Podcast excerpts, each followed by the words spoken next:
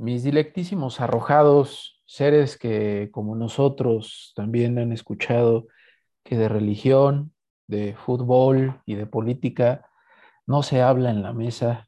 Sean bienvenidos a este su programa, Los Arrojados. Eh, comienzo con esa mención porque justo es lo que vamos a hacer hoy, poner sobre la mesa uno de esos temas que normalmente no se sugieren para las reuniones familiares ni las primeras citas, y que por supuesto lo vamos a hacer porque estamos en total desacuerdo con ese dicho. Creo que la sabiduría popular aporta grandes joyas, pero esta no es una de ellas. Esta idea de no hables de política, religión y fútbol, y ahora yo diría bioética, eh, pues es, es verdaderamente un repelente de la reflexión. En todo caso, se trata de hablar de ellos sin pelear discutir críticamente, aceptar las posiciones dilemáticas, aceptar que no se puede resolver de un plumazo cada una de las situaciones que a veces se presentan en una charla, pero no, no, no abandonarlas, ¿no? no dejarlas al aire, no darnos el avión. Entonces, hoy hemos venido a eso, precisamente, a retomar una problemática peleaguda. Vamos a entrar a un territorio muy resbaloso, pero que es importante agarrarlo por el mango, ¿no? ¿Cómo ve, doctor? Ese tema es el, el aborto. El aborto, sí, ese, eh, yo lo estaba pensando como un, un jueguito de este, o un episodio, no sé cómo se diga, de Mario Bros, ¿no? Donde tienes que saltar las líneas de fuego y luego te, pones en algo y se cae y te salen monstruos. O sea, e, e, es, es bien difícil hablar de estos temas, como dices, porque se mete la ideología, se mete pues eh, los miedos, se mete el prejuicio, se mete eh, la discriminación. Entonces, este tema es evitado porque causa mucha incomodidad, nos sentimos bastante este, mm, tensos, ¿no? Eh, es muy espinoso, pero pues pues a nosotros no nos importa, parece, al parecer somos personas que, que nos vale ese tipo de, de, señalizaciones, como eh, esto no lo haga, pues ahí vamos nosotros a hacerlo, ¿no? Al menos a intentarlo de la manera más sana posible, ¿no? Sí. Eh, a buscarle esa cara, esa cara, pues no sé si decirle funcional, pero sí esa cara nutritiva, vamos a decirlo de esta manera, ¿no? Sí, sobre todo porque lo habíamos dicho en el primer programa, pues es como una eh, oportunidad de hablar justamente de temas que, que son súper relevantes. O sea, la gente habla del mundial, la gente habla de, fútbol, de pues, un montón de cosas. ¿Por qué no también hablar de esto? O sea, ¿cuál es el, el tema? Igual de incómodo es el fútbol, igual de incómodo es, como decías, la religión, igual de incómodo son otras cosas. Entonces, pues creo que es una buena oportunidad. Y fíjate que en ese sentido, y hablando del tema del aborto, quería decir o iniciar con algo bien interesante para justamente dar contexto y todo, pero eh, eh, a mí, pues, eh, una de las aficiones que tengo es la astrofísica, la cosmología, etcétera. Entonces, este, pues obviamente lo hago como mero fan, no, no lo hago de manera profesional. Y en una ocasión escuché a un presentador que decía, bueno, eh, eh, estamos como científicos tratando de encontrar vida en otros planetas. Em, y bueno, se ha determinado que muy probablemente sí haya, ¿no? O sea, este, antes en los 60 se buscaba agua en otros lugares, ya se ha encontrado. Hay una luna en Júpiter que es prácticamente una esfera de agua. Plutón tiene agua, la luna tiene agua congelada en los polos. O sea, ya no se está buscando agua, ah, ya se está buscando bacterias, ¿no? Dióxido de carbono, que eso es lo que te podría indicar que hay o que hubo algún tipo de vida. Y decía este mm, presentador de una manera muy interesante, decía, bueno, lo, lo escalofriante no sería encontrar vida y decía, incluso ni siquiera extraterrestres, ¿no? Como los dibujamos así con ojos enormes y grises, flaquitos, en una nave espacial. Dice, no, deja de eso. Lo escalofriante sería encontrar humanos O sea, no, imagínate que vayas así a, otro, a otro planeta y, digas, no mames, o sea, igualitos a nosotros, ¿no? Ahora, lo que quiero y quería poner es esta reflexión, porque como vamos a hablar de aborto, pues tiene que ver con esto, esta definición primero que es la definición de vida. Es una definición muy problemática porque eh, inclusive a la propia biología, ya lo decíamos la, el, programa pasado, le, ponerse de acuerdo en si un virus, por ejemplo, está vivo, pues es muy complejo. Eh, la vida se ha definido como una serie de procesos bioquímicos, ¿no? Es decir, la capacidad que tiene una célula de hacer cosas en sí misma, eh, alimentarse, nutrirse, sintetizar uh, ciertas moléculas, expulsarlas, duplicarse. morir, duplicarse. O sea, si uno ojea los libros de biología que, que tuvimos en la prepa, pues vamos a encontrar ese tipo de definición. El problema es que ya se hace más complejo, o se hace más espinoso cuando empezamos a definirlo en el tema del aborto. Ahora, quiero hacer una mención. Y yo sé que muchas eh, personas podrían escucharnos y decir, ah, dos cabrones hablando de aborto, no deberían de hacerlo, o sea, como hombres. Pero yo lo que quiero decir como un statement o como un manifiesto es, bueno, pues tenemos el derecho a opinar sobre lo que prácticamente lo que nosotros querramos, ¿no? Eh, no es lo mismo a tener el derecho a decidir, así que creo que en ese sentido no nos estamos metiendo en esos, eh, o sea, no estamos eh, problematizando de más ya este tema del aborto, así que solamente vamos a hacer uso de nuestra reflexión y de nuestra capacidad de analizar para ver este problema. No es que estemos evangelizando ni determinando eh, una posición ideológica o eh, haciendo que las chavas pues crean lo que nosotros creemos, ¿no? Bueno, dicho esto, ¿qué es la vida, Osva? O sea, ahí, creo que por ahí debemos de, empezar, ¿no? Si es un proceso únicamente bioquímico. Sí, bueno, sabemos que el tema de, de la vida, dicho en su sentido más estricto, eh, ha tenido distintos tratamientos, ¿no?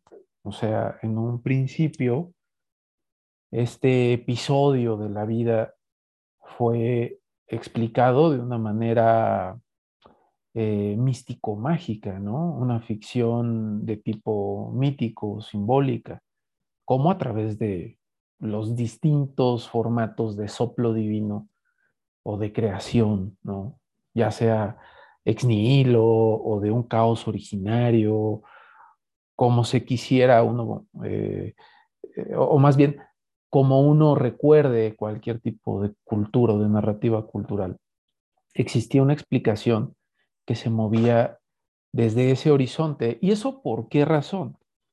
Porque eh, no teníamos cierto filo en nuestras herramientas conceptuales para poder hacer otra cosa con estas eh, experiencias, porque finalmente son experiencias a las cuales nosotros terminamos por cuestionar como seres humanos, nuestra capacidad de razón y nuestra capacidad de asombro, como bien lo documentó en su momento Platón, Aristóteles, y, y, que lo ponen a la base de la experiencia filosófica, nuestra capacidad de asombro y de cuestionarnos nos llevó a tener que maniobrar con esas respuestas pendientes y lo que teníamos para atenderlas fue el lenguaje. Entonces, ¿qué ocurre? Que ese lenguaje frente a esas dudas se va refinando, se va refinando al grado en que podemos encontrar una serie de hilos conductores bellísimos y brillantísimos de usos preliminares de un lenguaje que está siendo ya especulativo, pero que claramente se nota cómo su desarrollo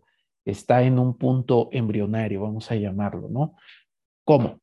Por ejemplo, Demócrito, que creo que es el caso más claro de la antigüedad griega.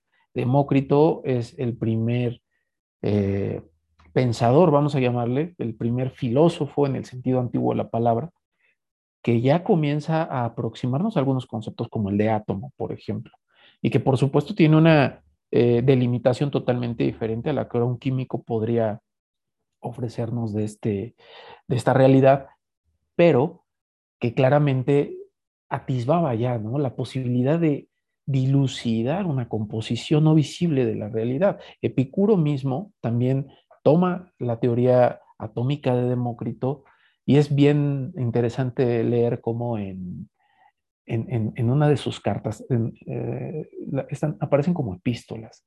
Una, una, de sus epístolas, creo que es a Meneceo, donde él habla precisamente que así como nosotros vemos por entre la luz partículas de polvo, o sea, pequeños puntos de polvo, así deben de haber unidades todavía más compactas que no podemos ver a simple vista y que están constituyendo la realidad, aparte de una manera fortuita. Para Epicuro, eh, los átomos están cayendo así como en una especie de llovizna eterna y alcanzan a, vertebrarse por un momento en lo que nosotros estamos viendo como realidad, se disuelven, así como casi casi anunciando este principio termodinámico de la entropía, se, se disgregan, se desarticulan y siguen cayendo para volverse a articular en otros elementos. Para Epicuro eso, eso era eh, esta ontología atómica que posteriormente igual eh, me parece que avanza unos cuantos pasos más su discípulo Lucrecio en este bellísimo poema llamado De Rerum Natura. Si les gusta la literatura clásica, les recomiendo que se echen un clavado. Es bellísimo. Eh, y, él ahí habla precisamente de, de, las togas. Dice, yo veo como las togas que están mojadas cuando se quedan colgadas al sol, después de un tiempo están ligeras y secas. Algo pasa con el agua que no vemos.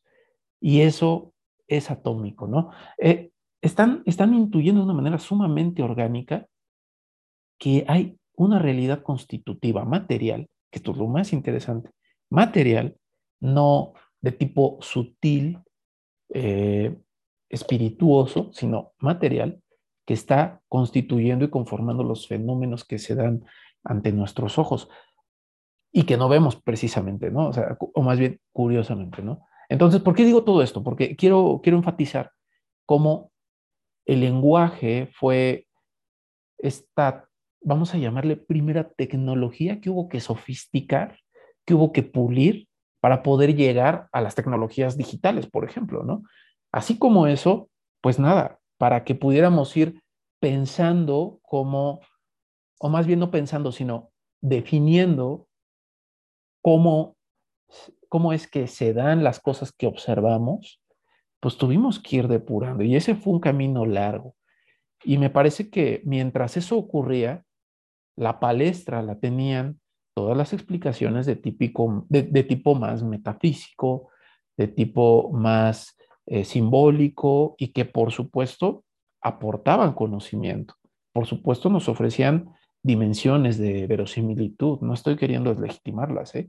ni tampoco sugiero trazar una línea progresiva, pero sí que hubo una complementación y un enriquecimiento al momento en que el lenguaje también fue puliéndose en su dimensión conceptual, al grado en que cuando Galileo, hacia el siglo XVII, comienza a descentrar la posición del ser humano dentro de la explicación del cosmos y también la de nuestro planeta, tenemos un giro, tenemos una nueva manera de abordar las posibilidades del conocimiento fuera de una dimensión religiosa metafísica, que es precisamente lo que la biología actual, en lo que corresponde a la vida, ha peleado tanto. Niels Bohr, por ejemplo, que es un físico, pero bueno, habla de, habla de, la, de la existencia de la vida, justamente va a mencionar que la vida no se puede explicar, pero debe ser tomada como un punto de partida de la biología. ¿Y por qué no se puede explicar, o al menos no nos alcanza a explicar? Porque no se ha logrado entablar ese momento o ese punto donde se articula. Me parece que una persona que, que, un autor que lo toma eh, ya eh, a mediados del siglo pasado y que lo vuelve a poner en el, en el carril de las preocupaciones científicas, o, o, más bien no es que lo vuelva a poner, sino que subraya su importancia es este Schrödinger, el, el, vato este del famoso gato, si se lo están preguntando si sí, es el mismo güey. Este vato tiene un libro que se llama ¿Qué es la vida? Y precisamente ahí él se está planteando la pregunta de cómo explicar en términos estrictamente físicos y químicos o sea, seguimos con este tema, dense cuenta, Galileo, siglo XVII, siglo XVI, siglo XVII, y Schrödinger, eh, de nueva cuenta, haciendo eco de otros biólogos como Parin, por ejemplo, eh, está, está preguntándose eso, ¿no? ¿Cómo podemos explicar en términos estrictamente físicos y químicos en un contexto espacio-temporal los procesos que ocurren dentro de los límites espaciales que definen a un organismo vivo? ¿Cómo puede ser?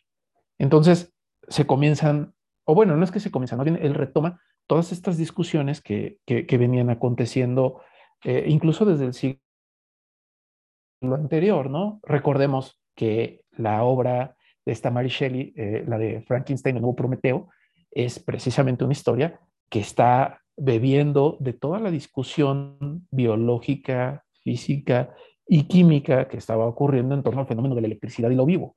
Eh, recordemos que esta idea de que si tú electrificas eh, una pata de una rana, se mueve solita, ¿no? Y cosas de este estilo. Bueno, es, es, en, es, en, es en esos tiempos donde precisamente este valor de la electricidad como una especie de levanta muertos está ocurriendo, ¿no? Entonces, cuando autores como Schrödinger y pues todas las escuelas de biología que se mueven en torno a estas intenciones o intereses materialistas científicos eh, abordan el problema, pues tienen que pasar por estas preguntas. ¿Qué es lo que hace que lo vivo esté vivo y que no tenga que ser un soplo divino? Entonces están las explicaciones mecanicistas, ¿no? Por ejemplo, que van a decir que somos una suma de elementos físicos, de, fenómenos físicos y elementos químicos, y que posteriormente con la teoría de la evolución de Darwin van a dar como la estocada final a lo que podríamos entender como la teoría biológica más actualizada de la vida, que sería que no solo somos procesos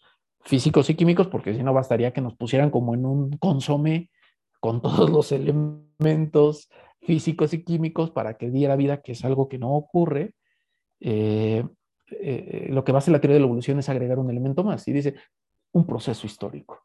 O sea, los, los elementos físicos y químicos entran a un caudal de procesos históricos que terminan derivando en vida. Y ahí es donde se encuentra esa contraparte científica la explicación de la vida.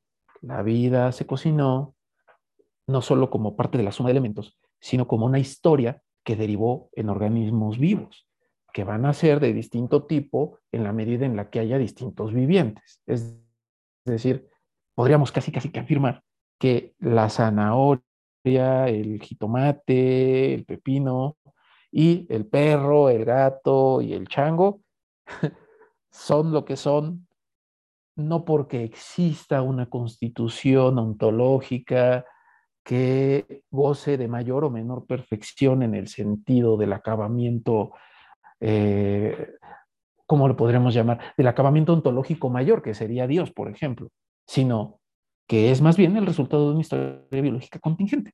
Punto. Eso sería, dicho así rápidamente, un vistazo a esas posturas de la vida y en dónde nos encontramos ahora. ¿Cuál está siendo el problema?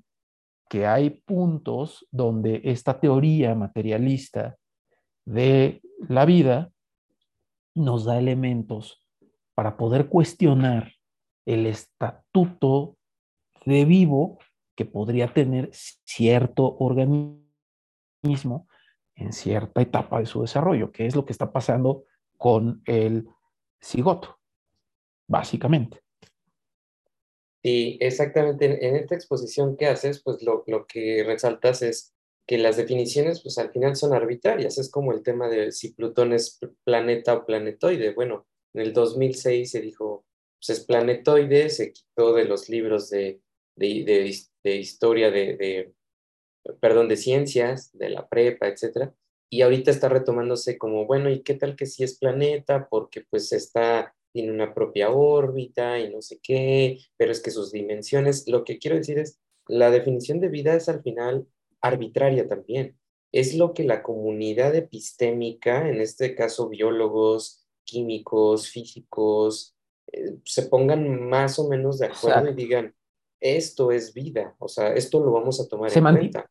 Así es, se mantiene abierta, se mantiene abierta. En constante construcción, incluso. Exacto. Y en ese sentido, la biología es, es bastante próxima a, la naturaleza de, la filosofía como, como saber, porque igual la filosofía no goza de una precisión cerrada sobre sus objetos. La biología tiene este mismo tema. Y hay, y hay, por supuesto, filosofía en la biología, y es valiosísima y es bastante interesante por eso, porque su presupuesto fundamental, que es la vida, se parece mucho al presupuesto fundamental de la, de la filosofía, que es el ser, ¿no? Y que están siempre sujetos a una especulación constante. Claro, y, y, es que también se han propuesto como en este pluralismo epistémico el tema de, bueno, a ver, pero qué, o sea, ustedes están definiendo lo que es la vida por este proceso físico-químico que hace una célula o un organismo, el, el, organismo más pequeño que podemos encontrar. Ok, bueno, eh, pero la pregunta es, ¿y si no estamos vivos? Es decir, el hecho de estar conscientes no implica que estemos vivos, simplemente es un proceso de nuestras neuronas, pero, pero igual y eh, como lo decía en el programa pasado, o sea, si tú descompones cada vez más las células, lo que encuentras son cosas eh, inertes, potasio, sodio, eso no está vivo, necesitas juntarlo y que hagan algo es decir, un proceso físico-químico para decir, ah, esa célula ya está viviendo, ¿no? Em, en ese sentido, pues avanzamos al tema de la vida humana. Eh, lo acabas de mencionar. Aquí ya se introduce un ingrediente más, que es una posición metafísica, ¿no? Que es, eh, evidentemente el cigoto, bajo esta definición, está vivo. O sea, eso no hay incluso duda, no hay, no hay una controversia si partimos de la definición de que eh, una célula que hace su propio eh, proceso em, físico y químico, el cigoto está vivo, así de sencillo. Es más, hay muchas chicas que, que pueden ser, eh, pueden haber tomado la decisión de abortar y que coinciden con esta definición. Dicen, sí, o sea, el cigoto sí está vivo.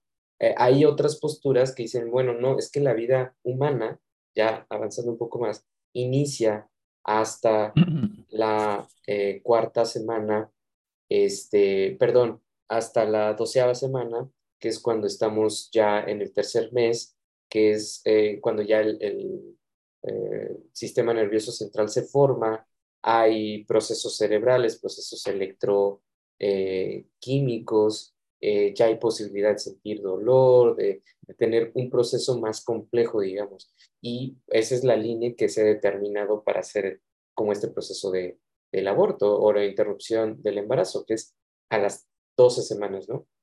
Eh, entonces, la pregunta está, sigue estando en el aire, ok, esa célula sí está viva, sí, pero ¿dónde empieza entonces la vida humana? Esa es, esa es otra pregunta muy, muy diferente, porque pues también los argumentos son muy aristotélicos en el sentido de que ese cigoto ya es potencialmente un humano. Bueno, sí, obviamente, ¿no?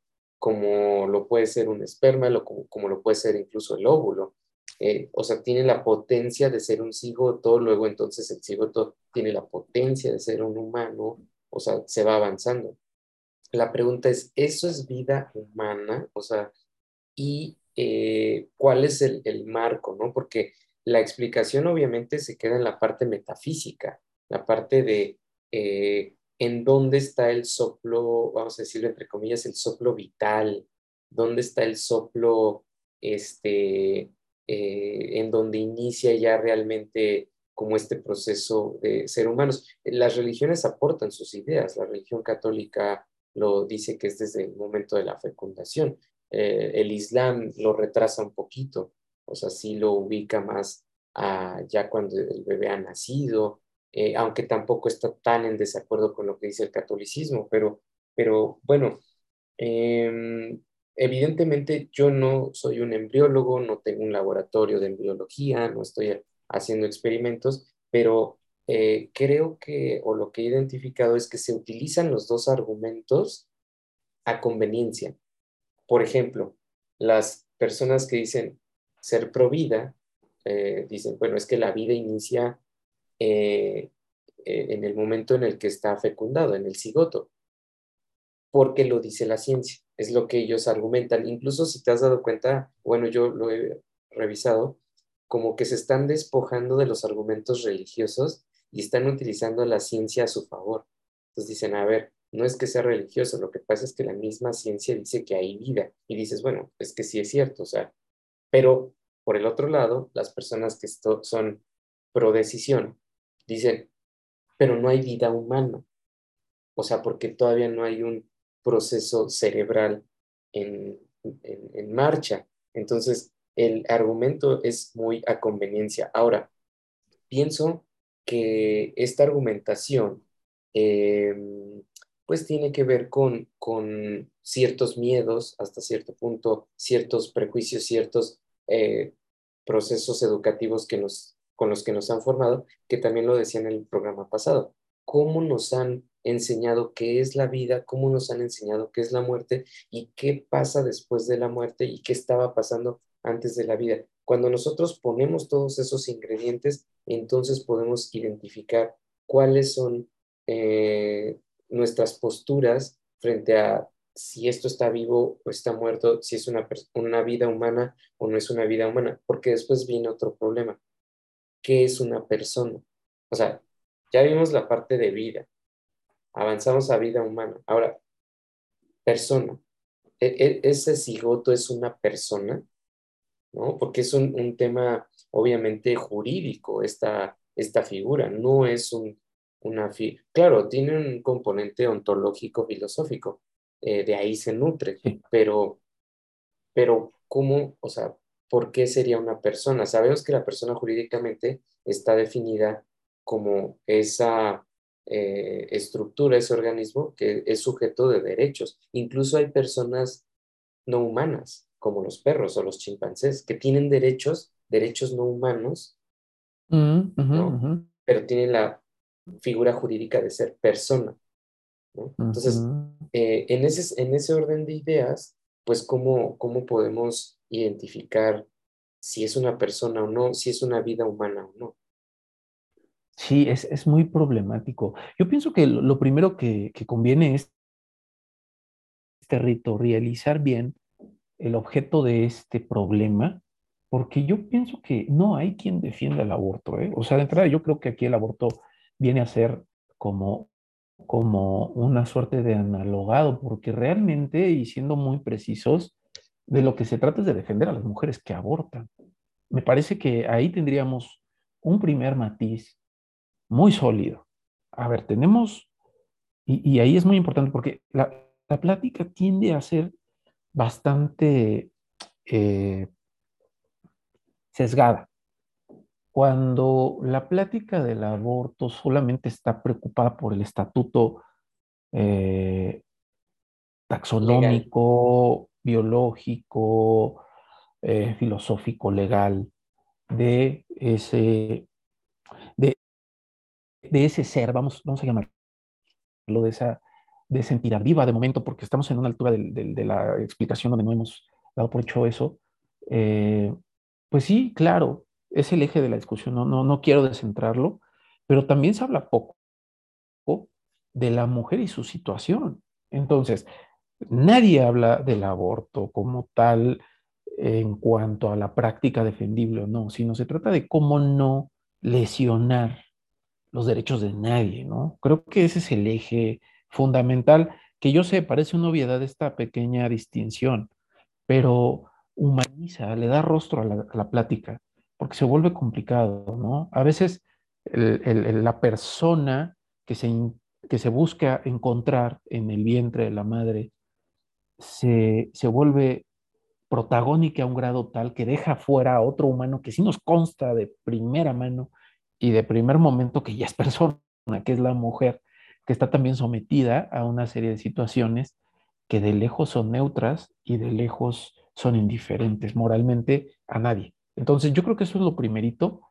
Y entonces, eh, comentabas, ¿cómo, se, cómo se, se, delimita el tema de si, si, lo, que, lo que hay ahí es persona o no? Lo primero es que hay que decir, no tenemos la capacidad eh, ni técnica ni tampoco sapiencial para poder dar respuesta. eso, porque es un dilema. Y pienso que cuando uno se acerca a esta plática siempre tiene que tener bien aceptada y bien digerida algo para lo cual las facciones no han logrado concretar un argumento suficiente para que goce de consenso generalizado. Entonces, dicho eso, nos conviene territorializar también los ángulos o las perspectivas. Habíamos dicho en el primer programa que tenemos bioéticas y no una bioética. Y eso es muy importante porque si se habla de bioética, se está monopolizando el sentido de esta rama del saber hacia una sola vertiente. Y eso es incorrecto. Hay bioéticas porque hay perspectivas.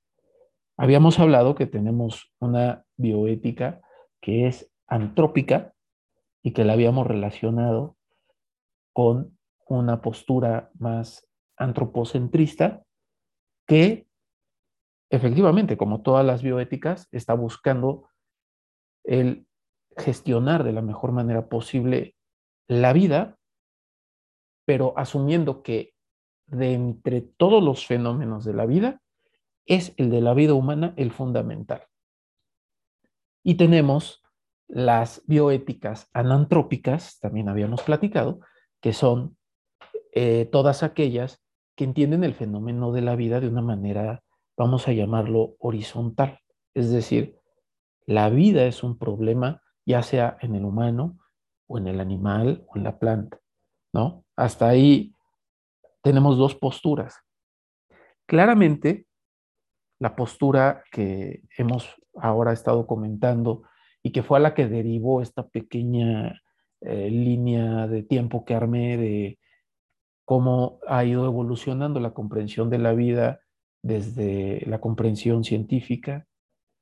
Bueno, me parece que esa deriva, ese lugar al que ha llegado la biología, la filosofía de las ciencias, la física, la química, es fundamentalmente anantrópica, porque al momento de que tú entiendes que la diferencia biológica entre el brócoli y tú es una historia evolutiva, estás aceptando que somos parte de un devenir fortuito en donde una serie de situaciones contingentes han derivado en estos vivientes particulares, de los cuales nosotros, en un grado muy diferente al que quizá puedan tener otros vivientes complejos, somos conscientes de nosotros mismos. Pero nada más, estamos hablando de fenómenos contingentes materiales. Me parece que las bioéticas anantrópicas viven en este, en este horizonte y las, y las bioéticas antrópicas es, es curioso, pero, pero pareciera que, que piensan la vida como si no hubiera escrito Darwin nunca la teoría de la evolución, ¿no? Al menos así, así se podría entender, porque para que tú puedas reconocer una prioridad de un viviente por encima de otros, tendrías que aceptar que hay una escala de valor que, como toda escala, se resuelve en un punto dado y que entonces tiene techo y suelo, que es la visión fundamentalmente medieval de las escalas de la vida, que si uno busca los grabados son fascinantes, son muy bonitos, en donde precisamente, eh, pues podríamos decir que por ahí del siglo XII-XIII, con la recuperación tomista de Aristóteles, esta comprensión jerarquizada de lo vivo, porque Aristóteles la tenía, Aristóteles la expone jerarquizadamente, mm, termina por ser uno de, los caballitos de batalla filosóficos de la filosofía o, quizá decir de la teología cristiana, ¿no? En donde Dios es el ser que agota todas las perfecciones, es el, el ser por sí mismo, y que al momento de que comparte la existencia, pues va derramándola de manera proporcionalmente eh, inequitativa a todos los seres de arriba hacia abajo. Es totalmente jerárquico. Entonces, ¿qué tienes? Dios, después ángeles, después seres humanos, después los mamíferos, después las plantas, después, del, ¿sabes? Después incluso hay, hay, escalas donde puedes ver que está el fuego, los minerales, eh, o sea, tuvieron sus grados de, complejidad, pero tenían esta idea de que había un elemento que agotaba las trascendencias. Desde esa perspectiva, que también eh, no podemos ignorar su influjo bíblico, o sea, recordemos, eh, algo que fue muy atractivo de Platón para los cristianos fue su fácil maridaje con todos los cultos mistéricos que los pueblos paganos traían cuando encontraron este culto circulando por las regiones orientales, ¿no? Entonces, Aristóteles no es muy diferente. Aristóteles también ofreció una serie de opciones que pudieron ser bien vinculadas y de una manera brillante. Yo personalmente no tengo nada contra Santo Tomás de Aquino. Eh, no sé quién dijo, pero Santo Tomás de Aquino es increíble, es un sabio. El pedo son los tomistas. Ellos son los que a veces hacen sumamente desagradable a Santo Tomás de Aquino. Pero obviamente, como todo autor de época, es limitado. Es limitado y Aristóteles también.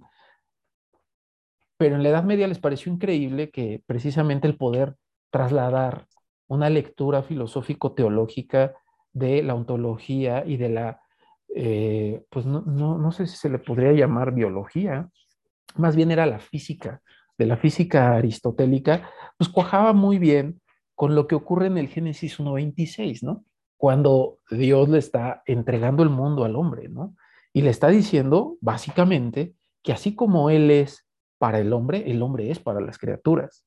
Y entonces, su domesticación, su exterminio, el divertimento a costillas del sufrimiento animal, como lo podemos ver en las peleas de gallos, en los toros, y N cantidad de prácticas que derivan de una idea jerarquizada, se pudieron dar. ¿Qué idea se cocina en este eh, horizonte ontológico de comprensión?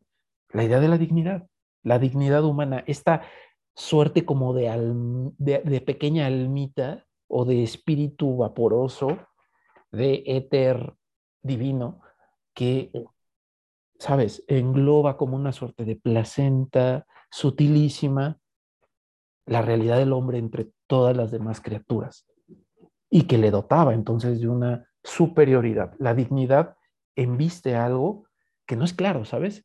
Inviste, perdón, dije inviste, inviste, inviste algo que no sé qué tan claro queda. Cuando te sales de esa ontología, es difícil entender de qué iba esa dignidad, seamos francos. Se vuelve más vaporoso de lo que ya era.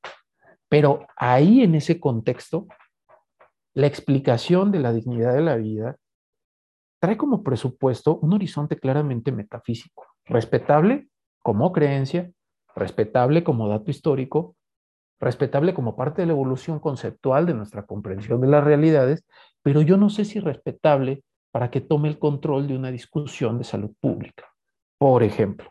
Y eso en el caso de quienes lo usan, porque yo no estoy diciendo que todos los pro vida tengan este discurso, pero sí noto a muchos.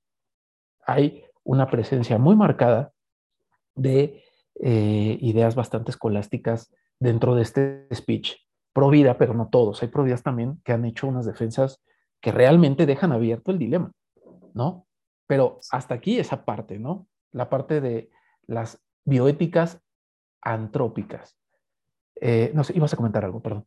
Sí, no, no, no. Eh, eh, lo que pasa es que creo, creo que lo que estás diciendo es justamente, o estás sintetizando lo que cada quien empieza a replegarse a sus propias esquinas dependiendo de la forma en la que considere lo que es la vida, después lo que es la vida humana, en donde empieza, lo cual está bien, o sea, vaya, no, o bueno, bien en el sentido de, de, eh, es aceptable, o sea, es parte del juego de la discusión y de la argumentación filosófica, ontológica de lo que es la vida. Si tú piensas que es allá, está bien, yo pienso que es acá el límite donde empieza, bueno, el problema empieza eh, al momento de querer de cierta manera imponer ciertas ideas, ¿no? Eh, tú decías ahorita, por ejemplo, el tema de la dignidad humana. El tema de la dignidad es muy kantiano, que también el catolicismo se apropió, como que dijo, ah, esta pieza me sirve, esto está interesante, a ver, vamos a poner por encima eso y la vida humana deja de, bueno, no deja de ser sagrada, sino además de sagrada, es digna somos dignos, ¿no? Entonces, estos dos conceptos se embonan muy bien para la ideología, eh, digamos, o para la postura católica que trata de defender ontológicamente la vida desde el momento de la concepción, porque hay una idea metafísica de que ahí empieza, o sea, ahí está ya un sujeto humano, eh, en, digamos, en potencia, ¿no? Eh, la cuestión aquí es qué tipos de vida están definiendo y, lo más importante, qué tipos de vida están defendiendo. Porque mucha gente dice, somos pro vida, pero no les causa mayor problema, pues tener que, eh, no sé, ir a los toros, este, comer carne animal, y entonces ahí, ahí viene justamente parte de la crítica que mucha gente les hace. O sea, eres pro vida, pero la vida qué? La vida humana.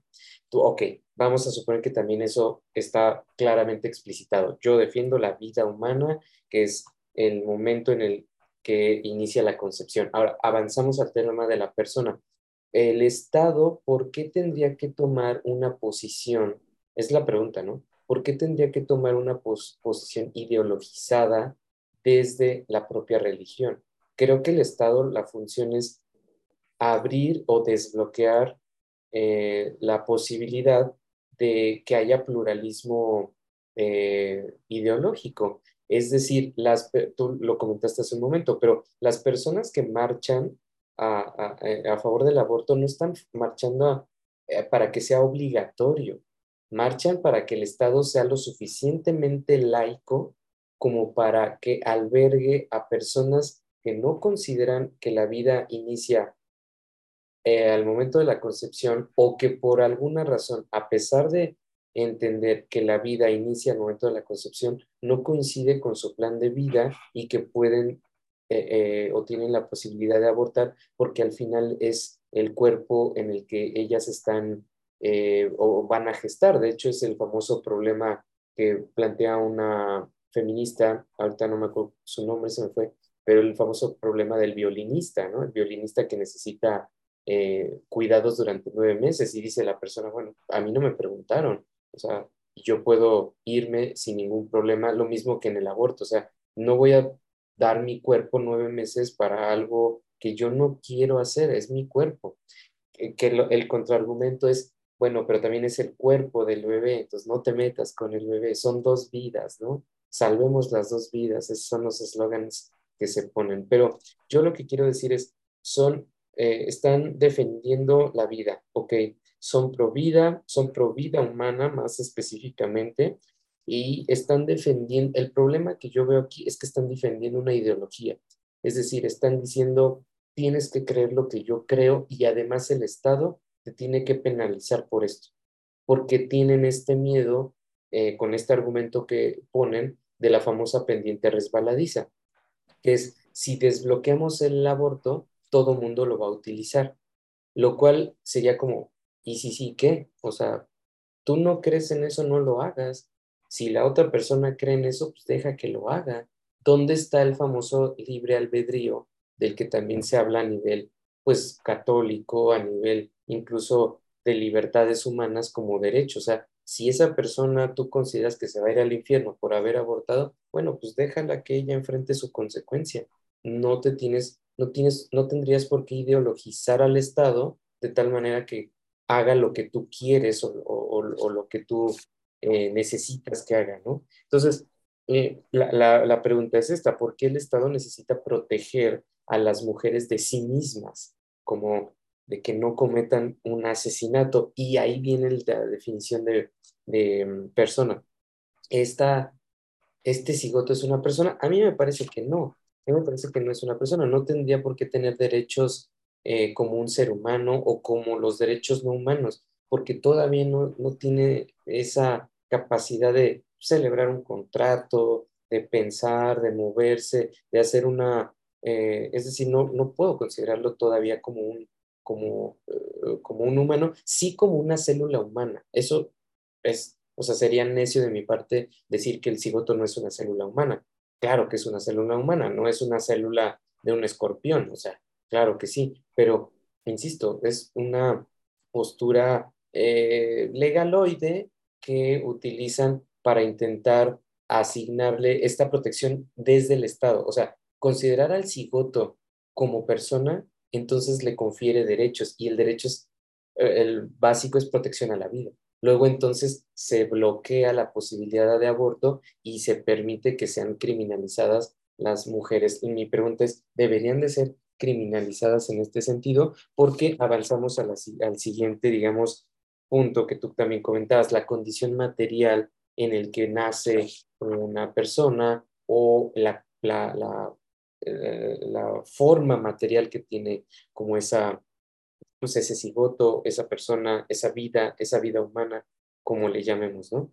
Y que está permeado por la ideología. Es una, un, choque entre dos ideologías que, eh, insisto, no están peleando por, em, por lo mismo, como tú lo decías, Inclusive una de las críticas que yo hago a las que marchan en contra de la legalización del aborto es, a ver, ¿por qué lo prohíben? Ah, bueno, porque la religión lo dice así. Bueno, entonces, ¿por qué no marchan contra el divorcio? la religión también lo, lo prohíbe. Y yo no veo gente marchando de, queremos que el Estado prohíba los divorcios y es más, los criminalice. Quien se quiera divorciar, que se criminalice porque mi religión no lo permite, o antiblasfemias, ¿no? Vamos a marchar contra todos los herejes, que ahí seguramente estaríamos al centro de, ahí aparecerían nuestros rostros en, las, en, los carteles, como si los ve, eh, denuncien. Quémenlos. Sí, los queremos quemar. Entonces, eh, pues esa es, esa es como la confusión que yo creo que tienen y está cargada ideológicamente, ¿no? Eh, somos pro vida en algunas cosas, somos pro decisión en algunas cosas y está todo mezclado a conveniencia, ¿no? Sí, bueno, el tono, el tono eh, escandalizado de, algunos sectores, claro que a veces sugiere este tipo de crítica, ¿no? Porque dices, a ver, ok, dices que eres pro vida, pero no te animas a decir qué vida, porque de hecho eres carnívoro. Dices que eres pro vida, pero de hecho eres especista porque eres carnívoro y porque para que defiendas tan vehementemente la vida en el sentido en el que la estás manejando, has tenido que aceptar una cierta superioridad ontológica.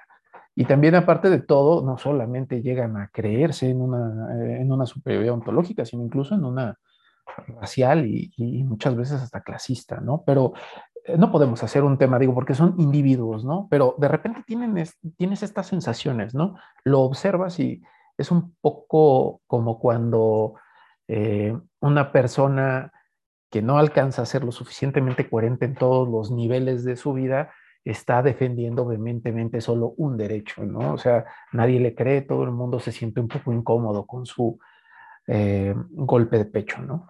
Pero eh, finalmente de ahí no, no, alcanza, no alcanza a hacerse ninguna discusión. Realmente acá el tema es que me parece que la situación del aborto está en una encrucijada de dilemas, de problemas, diría yo, de problemas de tipo cultural. Porque, en primer lugar, ocurre en el cuerpo más problemático del orden humano, que es el de la mujer, para empezar. Un cuerpo en donde se desdibujan las fronteras eh, al momento de la penetración, ¿no? Porque pensemos que estamos ahí con nuestra chica, que nos acaba de decir que está embarazada y que dice, no lo quiero tener. Y tú dices, no, sí, hay que tenerlo. Pero ella finalmente tiene las condiciones materiales de la procreación. ¿Por qué tú como hombre que estás claramente fuera de ese escenario orgánico ya, porque ya se la sacaste y ya hiciste lo que tenías que hacer, pues ahora quieres, eh, ¿cómo le podríamos llamar? Expropiar esa decisión y esa condición material a tu consideración, ¿no? Y dices, ¿por qué razón? Pero por otro lado, ella tiene tu material genético, ella tiene tu semilla, vamos a llamarle, ¿no? Pero materialmente esa semilla apenas es algo, ¿no? O sea, se vuelve muy difícil que puedas hacer ahí un, dibuje, un, dibujo de, de fronteras claras o de caminos de vinculación claros. Es muy complicado. O al revés, ¿Qué pasa si tú no quieres como hombre y la mujer sí quiere? la mujer te va a precipitar a una suerte de experiencia en donde no tienes de otra más que negarte a la mala, porque de hecho si nace, sí que jurídicamente vas a tener una obligación. Entonces, para empezar, ahí es muy problemático encontrar las fronteras de eso, solo por poner un caso, porque el cuerpo de la mujer es problemático también en tanto que ha sido violentado. Y aquí es donde viene la otra parte. La mujer es tratada como si fuera una suerte de criminal negligente que terminó embarazada porque le encanta abortar. El escándalo de la denuncia también adquiere muchas veces ese tono. Pero en serio, ¿quién, o, sea, también hay, hay que usar un poco el sentido común y la buena voluntad para resolver los problemas, en mi opinión. ¿Quién se embaraza para abortar? Por Dios. O sea, esa parte también llega a ser sumamente ah, dolosa, ¿no? En, la, en los señalamientos hacia la mujer, pero eh, viene muy marcado también de la estigmatización de la sexualidad de la mujer. ¿Para qué abres las piernas? O sea, yo no he escuchado quién dice para qué sacaste el pito.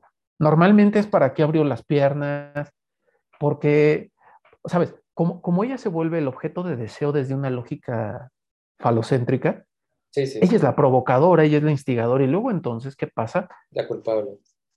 No sé por qué siento, eh, eh, eh, y digo siento porque realmente esto es una intuición, no me alcanza para hacer un señalamiento claro sobre esto, pero me da la impresión que justo lo acabas de decir, la falacia de la resbaladilla, de la pendiente resbaladiza. Esta, esta, esta idea de si nosotros legalizamos el aborto, es como legalizar la putería. A mí, a mí muchas veces me, me, me, da como, como, como esta, esta sensación de que hay sectores que incluso lo viven a ese nivel de conservadurismo, y que es como dar rienda suelta a una modalidad de sexualidad totalmente desprendida. Pero, pero sabes, este recelo porque la sexualidad tenga que acabar en procreación, ya lo hemos visto aconteciendo de una manera bastante aprensiva en otro sector, el sector eh, lésbico y gay. Tú dime, ¿qué cuerpo es en sus intercambios sexuales netamente erótico y no genésico. Pues el homosexual. O sea, se den por donde se den. No va a salir bebé de ahí. O sea, eso lo sabemos. Luego entonces son cuerpos que cuando se dan, se donan en el placer. Y en donde se cocinó esta, esta aversión al placer.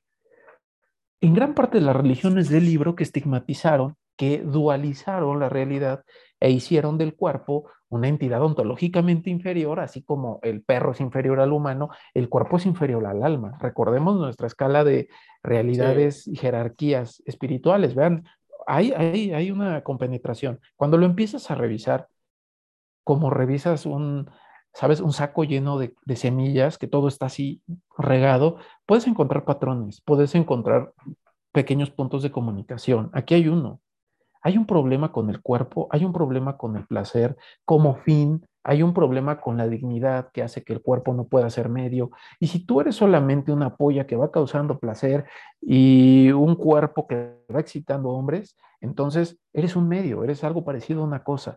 Hay algo de esa discusión sumamente moralina y sumergida en estas eh, formas de entender, vamos a llamarle, en estas cosmovisiones eh, creo, que hay una gran participación. No está declarada, no es explícita y repito, no me alcanza para decir, ahí está, yo lo vi ahí, pero cuando los escucho, cuando veo las aprensiones que hay tras de todo esto, no dejo de ver todavía la marca de estos eh, resquemores morales. Entonces, a varios planos, el territorio del aborto es muy problemático. O sea, no, no es solamente si el cigoto no es persona, también es qué tipo de persona es la mujer, porque se le estigmatiza brutalmente. Y esa parte no se pelea, esa, esa, parte solo la están peleando las mujeres. Y creo que también han habido, y, y, también hay, que ser objetivos, han habido excesos. Cuando las mujeres celebran que van a abortar como si fuera algo triunfal, también creo que es un exceso, ¿no? Es un exceso porque a todas luces el aborto es una violencia, es una, es una violencia sobre el propio cuerpo femenino, para empezar, o sea, eso es un tiro en el pie. No está aconsejada la práctica del aborto como una suerte de, vamos a llamarle, sí, plan, médica. Ajá, no es una revisión médica, ni tampoco es una estrategia de planificación familiar.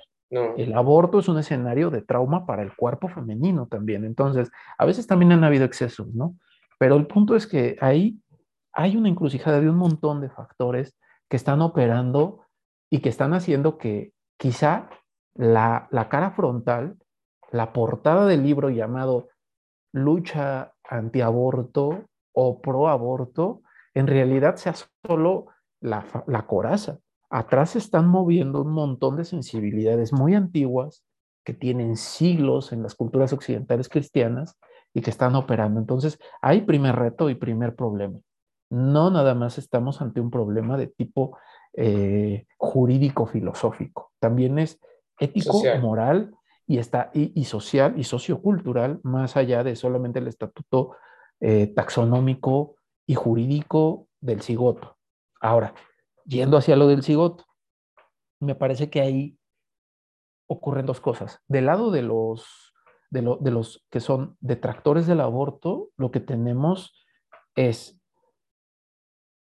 una defensa de la vida humana en cuanto dada en acto y en el cigoto. Es decir, ellos comentarían que lo que está ahí es un cigoto en potencia de ser feto y un feto en potencia de ser persona, niño y un niño que está en potencia de ser adolescente y un adolescente. Es decir, es una etapa del mismo ser vivo.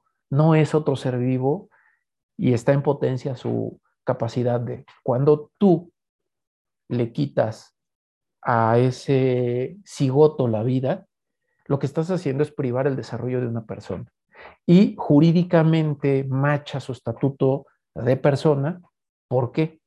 Porque sí existe el principio, francamente no estoy como tan empapado de, esta parte, pero sí existe este principio en donde hay personas sin voz que tienen derecho a representación legal para dar voz a su ser personal, como los niños con sus padres. El padre habla jurídicamente por el niño. Bueno, pues el feto, bueno, el feto no, el cigoto, el cigoto, ahora explico por qué el feto no, el cigoto viene a ser como esta suerte de infante, de este no hablante por sí mismo. Y el Estado que, es el... Que tiene derecho a ser defendido, exactamente. Y ahí en esa figura jurídica es donde se puede hacer viable pensar que hay, que hay esa defensa de, de esa persona. Pero ¿qué ocurre? Que ahí esa teoría de el acto y la potencia aristotélica sigue teniendo sus complicaciones, porque, por ejemplo, vamos ahora hacia el lado de la biología, hacia el lado de los evolucionistas y de los genetistas. ¿Qué diríamos que es un cigoto eh, en, su, en su sentido más, eh, ¿cómo le podemos llamar? Material, ¿no? Es una masa celular. es una masa celular. Son dos células. Es una masa celular, punto. Masa porque es plural, exacto. Es el momento de la visión celular. Pero si estamos hablando del acto y la potencia, es cierto que es, eh, o sea, es cierto que eso podría derivar en los elementos constitutivos de un feto que podría ser persona en tanto que, en tanto que desarrolla dos de los elementos materiales que posibilitan los rasgos fundamentales de las personas, que sería su sistema nervioso y más importante aún, las estructuras neuronales. Alguien que sufre y piensa es persona. Fundamentalmente, o sea, digamos que ese es el, eje ¿no? principal. Alguien que sufre es defendible del sufrimiento. Alguien que tiene conciencia de sí mismo es una persona porque se entiende, ¿no? Se, se observa, se recibe, así es. Si eso no está constituido, entonces no, no habría como tal persona, pero pero vamos al tema. Lo que seguiría sería ir del cigoto y su trayecto hacia el desarrollo de todas estas cualidades. Pero también en ese punto, esa masa celular puede ser masa tumoral. O sea, también podría tornarse en masa tumoral. Sí, porque el tumor no tiene eh, como ese derecho a que sea defendido, ¿no? Claro, claro, claro. O sea, también puede ser masa tumoral. Es decir, no hay en esa constitución la garantía de que esa persona iba a devenir en que ese, que ese cigoto iba a devenir en persona, porque podría ser masa tumoral. O sea, esto es lo que te diría, o al menos de lo que tengo ubicado del tema es lo que te podría decir un, genetista, ¿no? Bueno, un biólogo, un, em, o un, o un, este, un embriólogo. Un embriólogo, ¿no? A ver, sí, o sea, sí, en principio esto tendría que volverse un feto, pero se podría volver más atumoral. Entonces, ahí, por ejemplo, es un tema. Yendo más y menos, Y menos aún un ingeniero, ¿no? Me acordé del ingeniero. o sea, no está garantizado que se vuelva feto ni tampoco ingeniero. ¿eh? exacto, no, y además, o sea, siendo también estrictos a nivel biológico, embriológico, el, eh, digamos, ese cigoto es un parásito.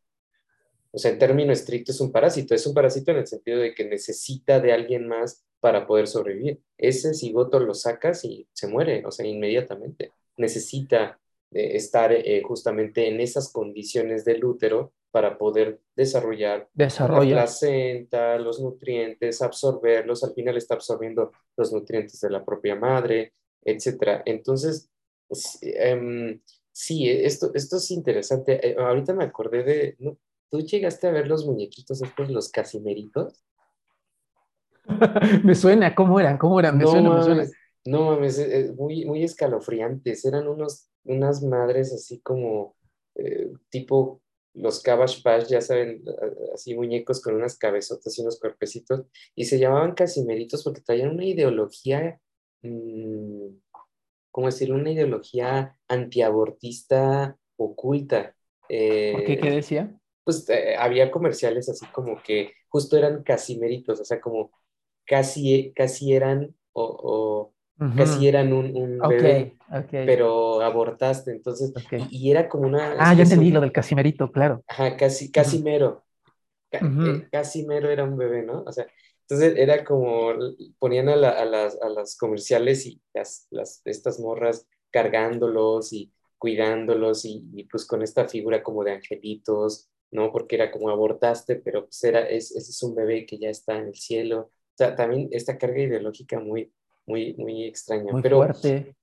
Sí. Pero, pero sí, lo, lo, lo, lo que comentas es, eh, y ya para también ir un poco aproximándonos al final, pero eh, yo lo que también quería problematizar es por qué a los hombres nos expulsan. Yo no sé si esta condición material de las mujeres, que tienen obviamente la única posibilidad de gestar un, un ser humano, eh, es decir, no creo que si les pones un cigoto de caballos, la mamá vaya a dar un caballo, ¿verdad? Pero, eh, o sea, esta condición... Eso es lo que sigue, eso es lo que tú no sabes, que eso es lo ah. que sigue. Ah, es, la, es, la, ingeniería genética. bueno, digo, no digo, no digo que van a ser injertos de caballos en las mujeres, pero, o sea, sí ya, eh, digo, no, no sé si ya, pero, pero, sabes, no sé qué tanto se guarda en los laboratorios, pero, pero sabemos que alguien, la tecnología, alguien ya lo pensó la tecnología genética trae, es una, es una bala, ¿no? es una bala, pero perdón, ah, solo, quería hacer la, la anotación, ya que andamos ahí muy científicos. Ajá, y digo, y no solo, no solo alguien ya lo pensó, alguien que tiene un laboratorio ya lo pensó, o sea, sí, eh, totalmente. que es lo más, lo más interesante, pero eh, yo lo que quería también problematizar, digo, ya al final es ¿por qué los hombres estamos expulsados de este tema? Como de ustedes no pueden opinar, es nuestra decisión. Y lo problematizaste muy bien. ¿Qué pasa si, pues de pronto es como, ah, vamos a tener un bebé y a la semana la chica dice, no, pues, ¿qué crees que ya no? ¿Qué crees que me tomé unas pastillas abortivas o no estoy segura? Lo cual, otra vez, eso lo entiendo muy bien, es su decisión.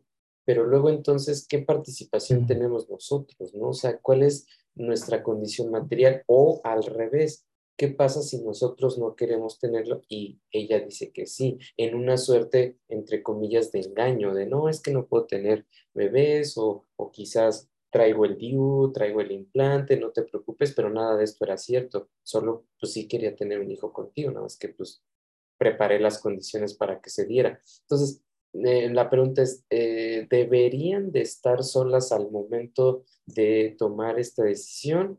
O no es necesario que estén solas, o sea, ¿por qué aislarse de la discusión? Porque como decías, el problema es sociocultural, histórico, material, biológico, filosófico, ontológico. O sea, ¿por qué no discutirlo de manera plural, insisto, como lo eh, eh, inicié diciendo en el, en el programa? No tenemos la capacidad de decidir, pero sí de opinar y sí de aportar alguna idea, como bueno, pues pensamos ontológicamente que, que la vida se inicia en el cigoto o no, vamos a tomar la decisión, porque al final, pues sí, es va a ser una vida humana, es esta potencia que se va a tener, ¿no?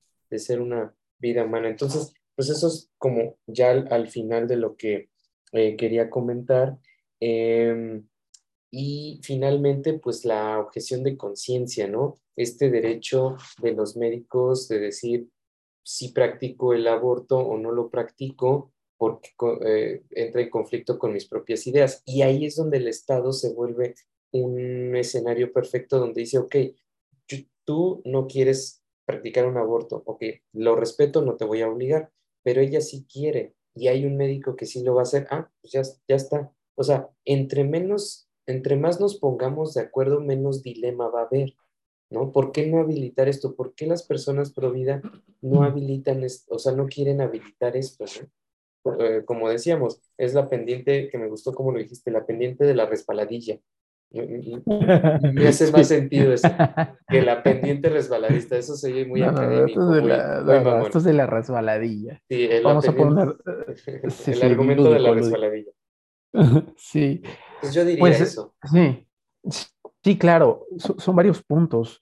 Respecto al tema de la, de la mujer y, cómo excluye o involucra al hombre dentro de esta problemática Pienso que habría que bien, habría que parcelar bien porque no todas las posturas, ya hablando desde, desde el feminismo, o más bien hablando del feminismo, son iguales, ¿no? Hay posturas feministas que sí eh, eh, deshabilitan al hombre como un, agente eh, activo dentro de los problemas de la mujer solo por ser hombre, que me parece totalmente cuestionable, eso está muy limitado.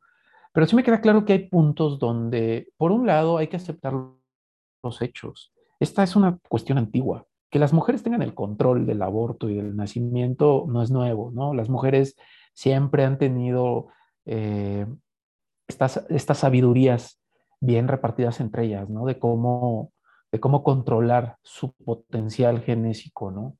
Y esa parte me parece, me parece bien, quiero decir, tiene en, su posición, en, su posesión, las condiciones materiales de procreación en el sentido más pleno. En todo caso, sí necesitan de esta fecundación, sí necesitan de ese contacto de la semilla, pero una vez poseída, tienen un control material. Eso es real. Eh, y creo que no está del todo mal que haya una cierta eh, jerarquización dentro de las gestiones de este tipo de problemas. Porque digamos, en lo más institucional, en lo más civilizado, en lo menos ortodoxo, pienso que lo práctico es que se ponga de acuerdo la pareja para manejar de forma consensuada el escenario de procreación. Eso sería lo ideal, ¿no? Es decir, tú y yo vamos a partir del supuesto que vamos a procrear y va a ser así.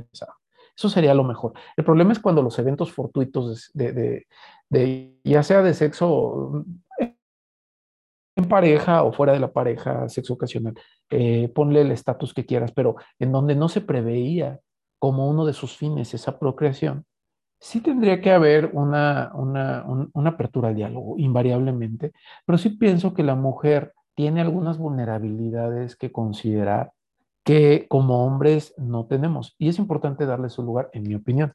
Por ejemplo, la mujer al momento en el que tiene un hijo habilita una dimensión de sometimiento cultural a un rol que tiene una serie de implicaciones también socioculturales que no necesariamente son ni equitativas ni tampoco deseables, como por ejemplo tener que volverse en la ama de casa, por ejemplo.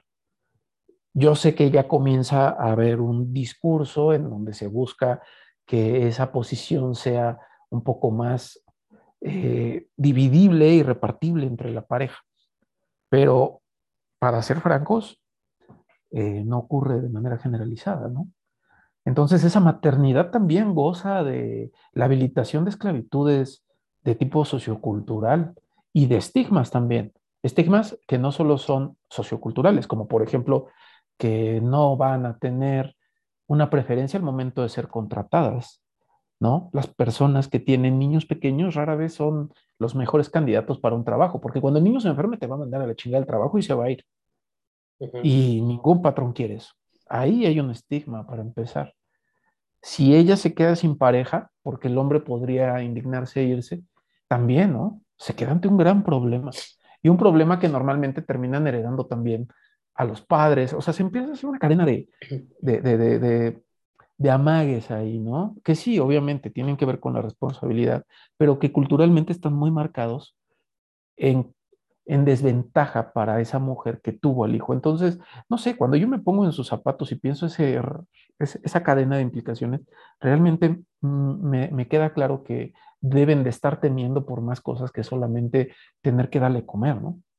Entonces yo pienso que también conviene ser sensibles hacia ese lado, ¿no? Por eso yo comenzaba ahorita la última intervención diciendo que pienso que no solamente hay que buscarle el rostro al cigoto, hay que buscarle también el rostro a la mujer y entender cuál es el, horizonte de sentimientos y de amenazas existenciales, porque ellas ya están ahí existiendo con una biografía, con una historia. Ellas no son un saco de células que están por convertirse en un ingeniero, sino que ellas ya son algo con una biografía, repito, con una historia. Y entonces hay un rostro, hay, que leerlo.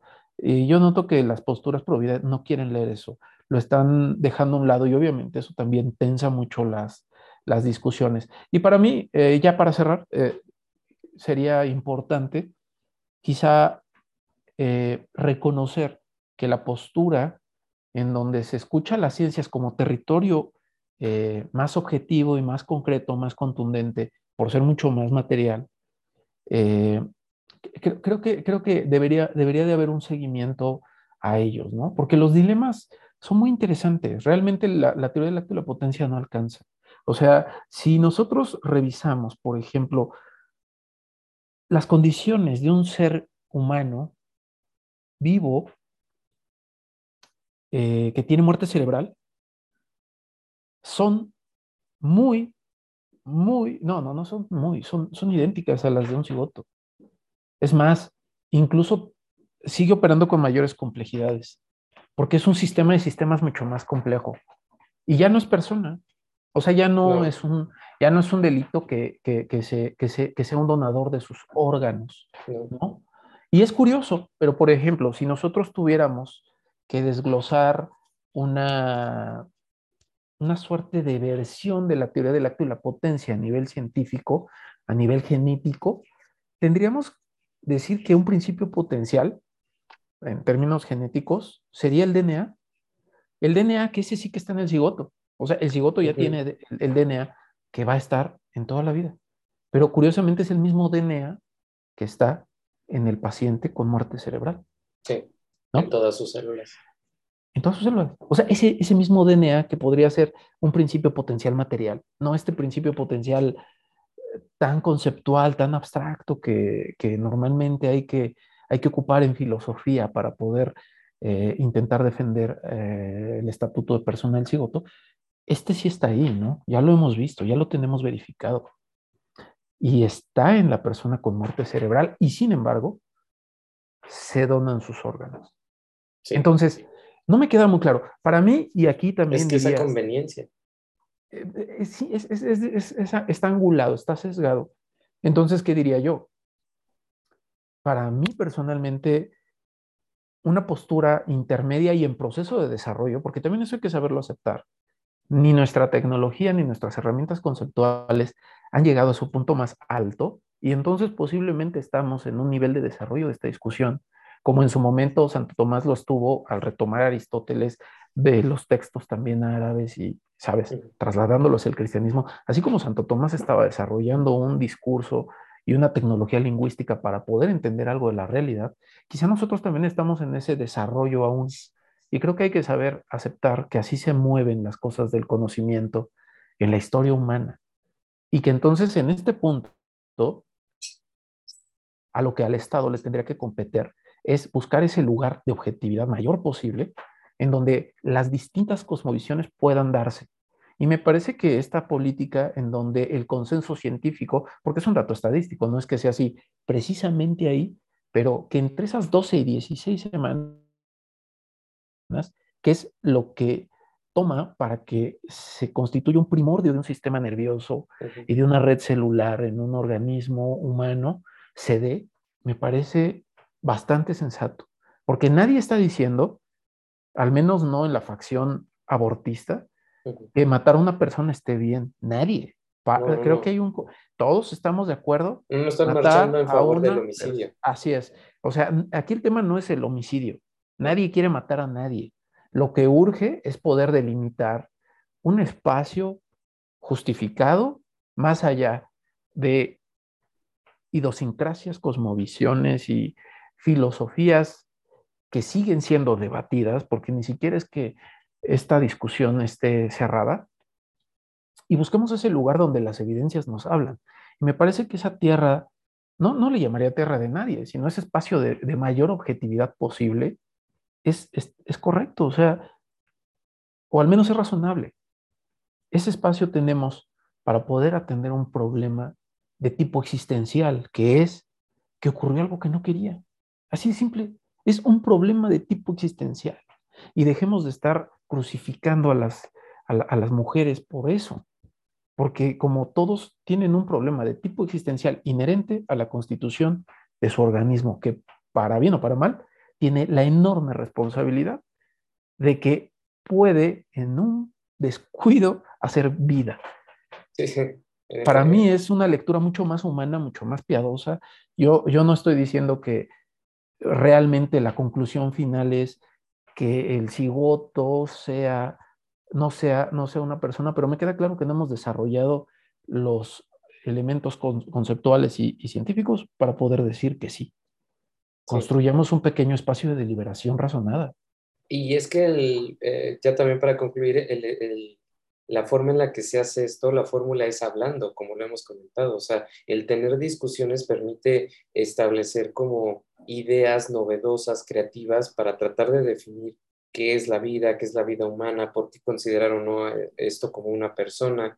Eh, también limpiar de contaminantes ideológicos eh, pues el tema, como decías, este, pues no están marchando a favor del homicidio, están marchando a favor de una decisión existencial que por descuido, por proyecto de vida, por lo que tú quieras, se tiene que hacer. Además, no tienen dos años para pensarlo como lo podrías pensar qué carrera escoger, o sea, tienes semanas para escoger qué vas a hacer con, ese procedimiento y finalmente yo dejarles un, un problema que me gusta mucho comentar a propósito del aborto, porque también tenemos que definir qué es. O sea, ok, está vivo, está muerto, eh, o está vivo, no tiene vida, no lo sabemos, pero ¿qué es? El, el, problema es el siguiente, una pareja en Estados Unidos pues tiene eh, la idea de congelar los eh, cigotos para un futuro, entonces pues ya ven que los médicos eh, hacen varios por si no, no funciona a la primera vez, entonces se congelan varios. El problema empieza cuando la pareja tiene eh, esta separación, porque la mujer dice, bueno, pues eh, que se queden congelados, pues yo eventualmente quiero tener mis, mis, este, o sea, quiero que me lo implanten, igual en un año, dos años. Pero el problema es que la otra persona dice, o bueno, su pareja dice, no, porque tiene mi carga genética. Si te los implantas y tienes un hijo, yo voy a ser papá en contra de mi voluntad. O sea, yo no quiero ser papá. Entonces, no. Y esto dura eh, en la corte meses porque dice la corte, lo que se pregunta es, ¿qué son? O sea, ¿son propiedad? Es decir, ¿son de la mamá? Y si sí son, propiedad de quién son? ¿Son de la mamá? ¿Son del papá? ¿Son de los dos? ¿Se pueden destruir? Y luego se complica porque dice la mamá, bueno, ok, este, o la, más bien la, la, chica dice, ok, bueno, pues que se destruyan, no hay problema, yo me puedo embarazar después. Y después él cambia de, de opinión y dice, no, porque es mi única oportunidad que tengo de tener un hijo con tu carga genética, entonces no que no se destruyan.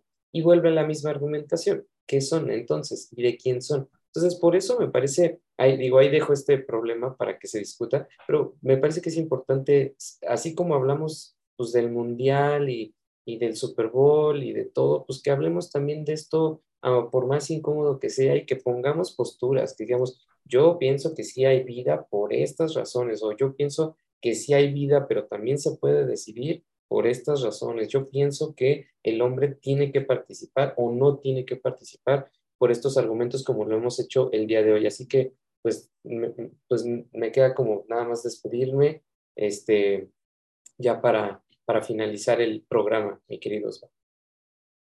Queda, sí, sí es un tema. La, tecnología nos está acercando a, a, a, tener que pensar problemáticas que inclusive no existieron en, en, otras etapas de la humanidad, como esta que estás planteando, ¿no?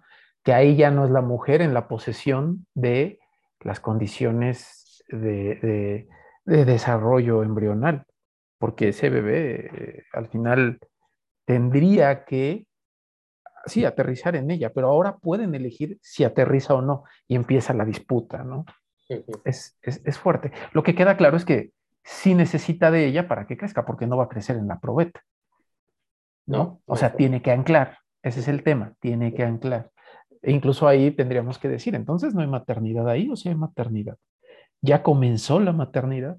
No sé, son, son temas ahí que se van volviendo más escabrosos en la más medida en la que vas entrando, ¿no? Pero de entrada lo que ya tenemos al alcance y que es un problema del día a día porque todos estamos expuestos a él, es el de entrar a ciertos dilemas por situaciones experienciales, por situaciones existenciales propias de inherentes a nuestras, a nuestras constituciones.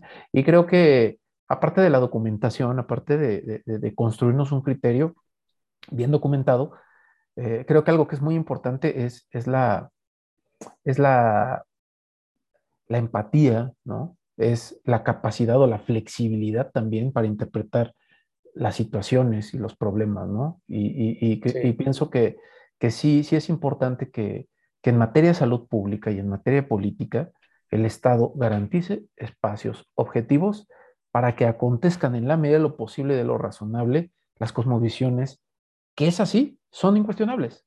Porque así como nadie, nadie marcha en favor del homicidio, también nadie marcha en favor de que la gente esté de acuerdo con que abortar es, es, es, es, es matar a una persona. O sea, sí, si hay sí. personas que están en ese horizonte de pensamiento, está bien, nadie está invitando a que estas personas aborten. También eso sería una agresión. No tienes no, y... por qué, no tienes por qué si tú estás de acuerdo con esa idea, pero el Estado tiene que reconocer que entre su población, que entre su ciudadanía, tiene personas que no llegan a esa conclusión. Y entonces tiene que haber un espacio para que acontezca también esa otra, eh, esa otra perspectiva. Sí, el Estado tiene que poner las bases laicas, democráticas y plurales para tener una convivencia donde una persona que decida abortar lo haga y otra que decida no abortar no lo haga y ya, se acaba la discusión, claro. ¿no? Pero... Claro, y hay un, y hay un límite donde, donde para, para gusto o para tranquilidad de los de las personas que están convencidas de que hay ahí una persona, hay un límite en donde sí, efectivamente, después de cierto punto no lo vamos a permitir. Pienso sí. que ese espacio de concesiones es importante. La pluralidad sí. lo requiere, o sea, no hay forma. Y el autocuestionamiento, porque también muchas de las críticas van en el sentido de, este, bueno, la gente es provida eh, de una célula en potencia de ser, ser humano, en un vientre de otra mujer que no es el, el suyo, eh, ah, bueno, hasta sí, que nace, ¿no? Ya cuando esa vida es morenita, indígena, pobre, eh, chiapaneca, ya no son tan pro vida, ¿no? Ya, ya, entonces ya que se haga cargo la sociedad, el Estado, la mamá, ahí ya no son tan pro vida. Entonces, pues eh, el tema es, es interesante y nos vemos en el siguiente programa para cerrar con este bloque de, temas bio, de, sobre bioética. ¿Va? Nos vemos en el siguiente, Misak. Saludos a todos los arrojados. Perfecto.